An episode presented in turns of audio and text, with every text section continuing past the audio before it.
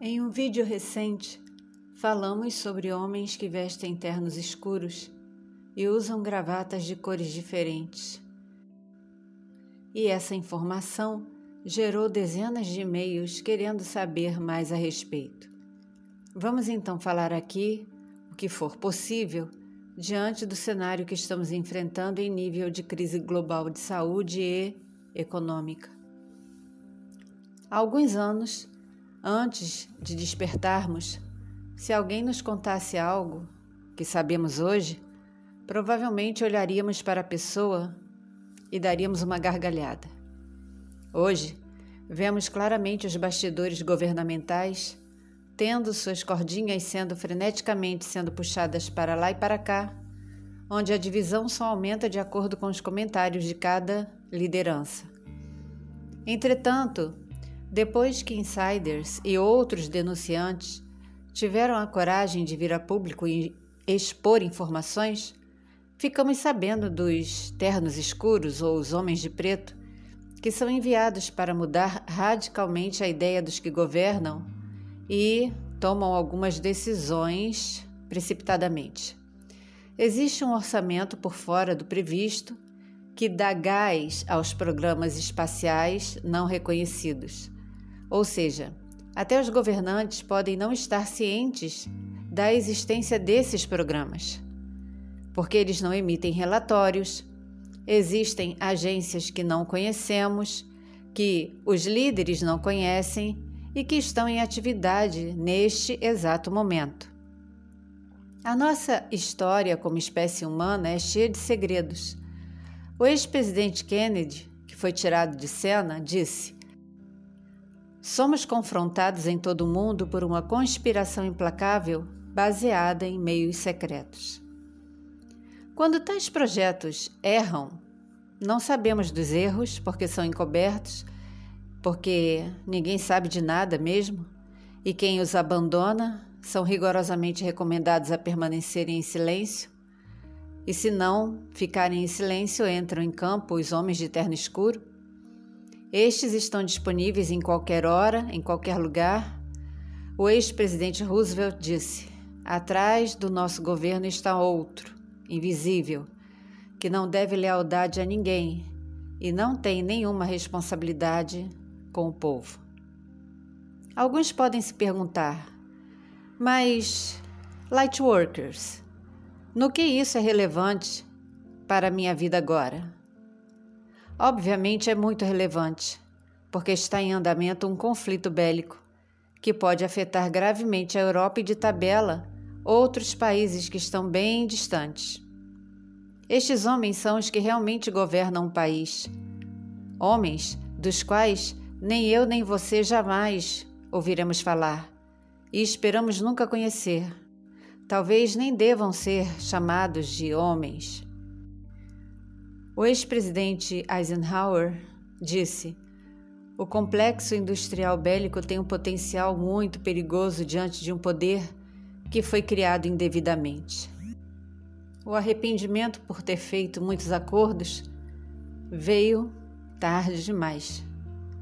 Esta grande mão influencia a geopolítica e estamos cientes das missões dos ternos escuros através do presidente Urso e do seu primeiro-ministro. Segundo eles, esses homens visitam os governantes e dizem o que eles precisam dizer ou fazer. Se eles resolvem problemas, não, eles os criam. Porque quando líderes não cooperam, são difamados porque tornam-se um entrave para o andamento das agendas. Um escritor chamado Nick Redfern publicou um livro chamado The Real Man in Black os Homens de Preto Reais. No livro, ele mostra evidências e relatos e os relaciona com objetos não identificados. Eles são diferentes, não possuem uma descrição definitiva, perturbam e intimidam quem querem, onde querem, podem aparecer sozinhos, em duplas ou em trio, nunca em mais números do que esses podem ser vistos em países que estão em posição-chave no planeta e que podem mudar o destino do planeta com as suas decisões. Diante dos líderes, precisam se apresentar vestidos de uma forma. Entre nós, podem muito bem passar desapercebidos, entretanto estarão observando o que precisam observar, focados sempre em suas missões. Geralmente aparecem do nada, como aconteceu com o homem que tinha informações sobre Tesla. Ao receber um telefonema intimidador, quando ele desligou, na mesma hora bateram em sua porta.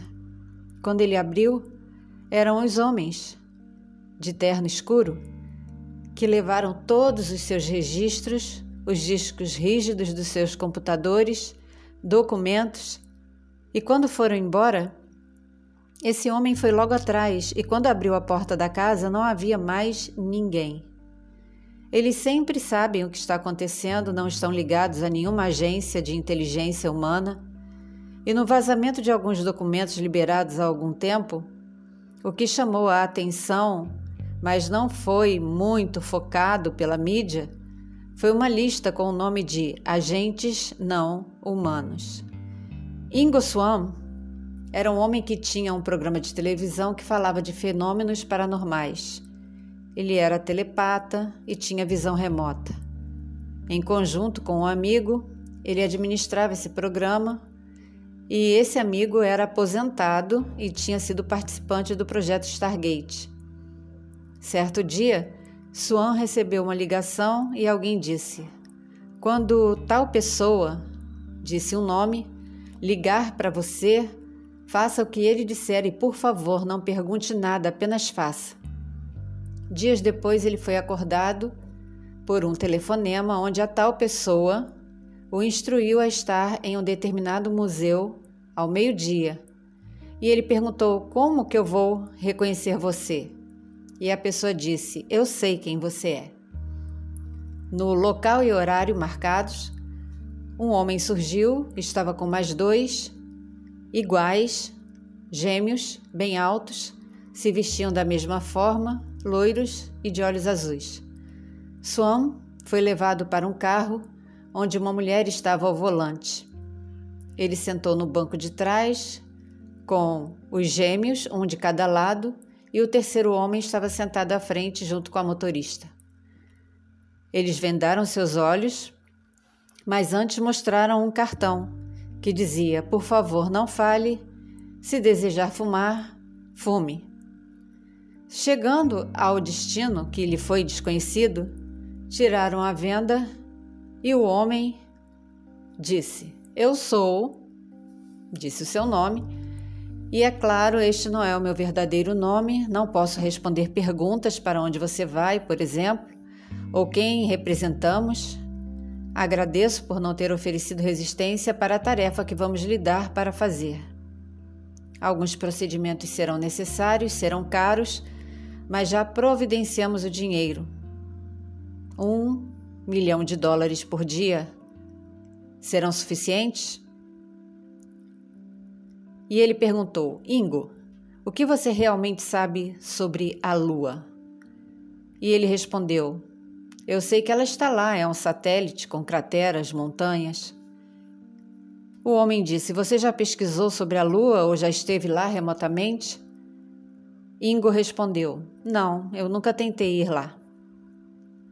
E o homem continuou: E no lado escuro da Lua? Ele não pode ser visto da terra, ninguém o acusaria se você tentasse ir lá. Ingo respondeu: Sim, mas eu nunca me interessei nisso. O homem riu e disse: Bom, queremos que você vá lá e nos descreva tudo o que vir. Ingo escreveu um livro a respeito dessas experiências. Ele já é falecido. E neste livro ele descreve atividades extraterrestres no lado escuro da Lua. O nome do livro é Penetration: The Question of Extraterrestrial and Human Telepathy. A data da primeira publicação foi de 1998. Você pode encontrar este livro em inglês na Amazon.